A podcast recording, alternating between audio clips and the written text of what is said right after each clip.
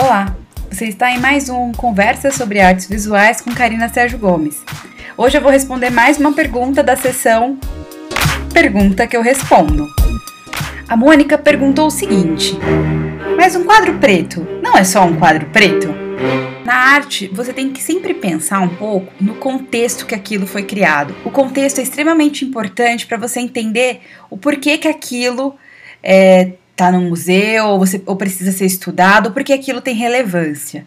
Então, o quadro preto, o famoso quadro preto, foi feito pelo Kazimir Malevich, um pintor russo das vanguardas russas que criou o suprematismo, bem no comecinho do século XX.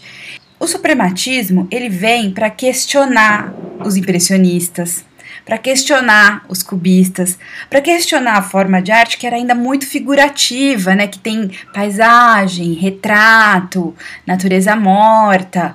Ele queria questionar um pouco esses quadros, essas pinturas figurativas.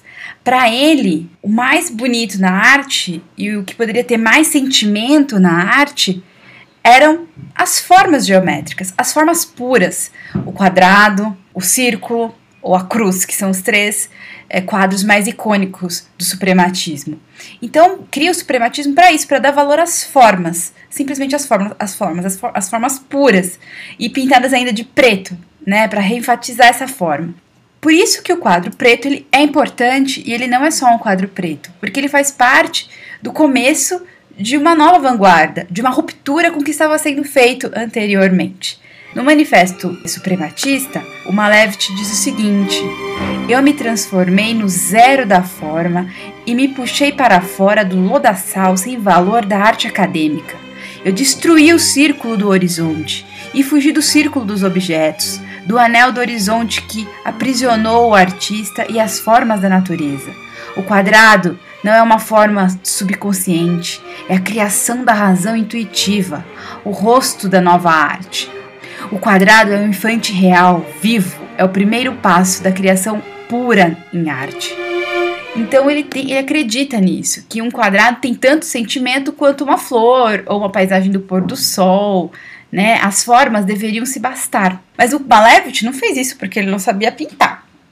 Malevich foi um grande pintor acadêmico, foi um estudioso, ele passou pelos. Ele tem uma fase dele que é um pouco mais impressionista, e ele foi fragmentando, decupando, decupando aquela pintura, decupando aquela pintura, até que chegou no que ele acreditava que era o cerne daquilo, que era, um, que era o quadro preto, que era o círculo preto, que era a cruz preta, e depois que era o quadrado branco sobre o fundo branco, que é mais minimalista ainda. Então, um quadrado preto, no caso do Casimiro Malevich, não é só um quadro preto. É mais, é uma, é uma ruptura, é uma transformação, é um novo passo na história da arte.